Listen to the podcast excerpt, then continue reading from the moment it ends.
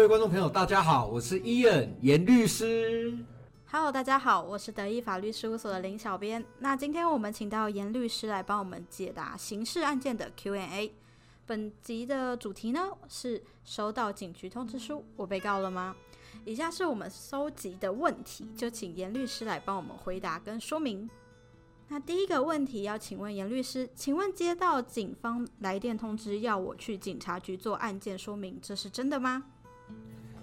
其实哈、警方一般来讲不一定会用书面的通知书来去做通知。嗯，哦，那实务上也常见用这个所谓的电话的方式来联络当事人，那可能就是呃，比如说承办的警官直接打电话，然后联系当事人。但是这样子，有的民众可能会觉得说，哎、我怎么知道你到底是真的警察还是假的警察？那所以在实务上，大部分都还是会用所谓的书面的通知书。第二个问题，收到警局通知书就代表我被告了吗？哎，这边要先提到，警察局的通知书、地检署的传票、法院的开庭通知，其实三者稍微不太一样。那这三个的不同，又可以再细分成你收到的警察局的通知书，你上面所载明的身份是什么？比如说你是犯罪嫌疑人，你是证人，好、那或者是说有一种最常见在调查局的通知书，他可能会说你是关系人。那所以呃，每一所以说接到这个警察局的通知书，不一定代表你被告了，有可能你是这个案件的证人，或是你是这个案件的关系人。那所以警方发了这个通知，请您到警局一趟来到案说明。第三个问题，为什么警方要来找我？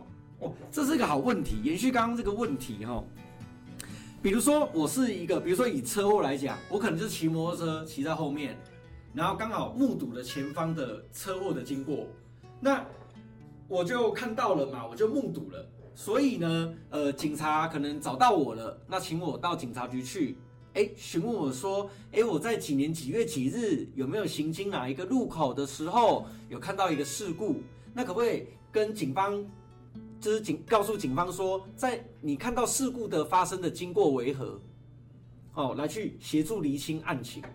那接着就是说，如果我今天假设是一个犯罪嫌疑人，我要先说，在警方的通知书里面，我们叫做呃，可能设有犯罪嫌疑的叫做犯罪嫌疑人。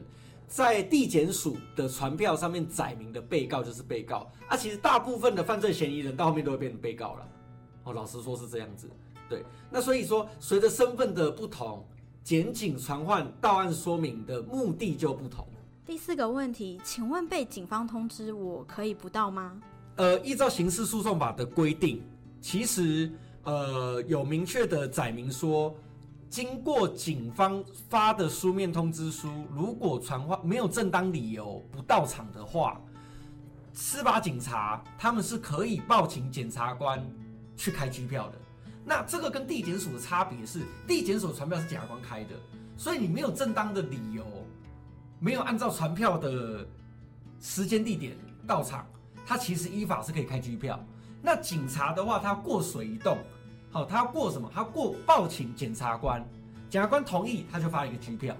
那原则上，所以代表说，呃，司法警察官的通知书并不完全具有强制力，可是他后面可以报请检察官开拘票来拘提。第五个问题，在做笔录的时候，为什么大家常说要找律师陪同？家人不行吗？哎，是这样子说。第一个，证人的程序，因为是证人嘛，所以说你到场，你可能要去做针对你所见所闻、亲见亲闻的呃事实去做阐述。那这个时候讲来，你你你找你家人来，你找你找你老婆、找你老公来，找你的小孩子来，也没有屁用。我直说，没有任何屁用。为什么？因为你是证人，他们又没看到，只有你看到。如果他们看到了，那他们就变证人啦。再第二个，如果假设你今天是犯罪嫌疑人，或者是你是被告，基于侦查不公开的原则，哦，逻辑上你是没有办法去，家人是没有办法陪同，除非在法律有特殊的规定的情况下，比如说可能是跟性有关的犯罪，是被害人，他可能可以请求，比如说我要我我要亲属的陪同，我要社工的陪同，否则在一般的刑事案件里面，呃，家人的陪同恐怕是没有办法的。那讲来你都长大成年了，你又不是少年犯，对，哦，你或者你又不是这个性犯罪的这个相关的呃人员，不然你原则上就是只能请求辩护人来到场。那如果你是被害人的角色的话，那你也也也应该是要委请律师成为告诉代理人。来陪同你到案进行说明。感谢严律师今天的解答，也欢迎大家在下方留言想询问的问题。如果喜欢或想听更多，记得订阅德意法律事务所的 YouTube 频道，follow 德意法律事务所的粉丝专业。如果你有其他法律问题想咨询，也欢迎 Google 搜寻德意法律事务所来电询问。谢谢您的收听，我们下次再见，拜拜。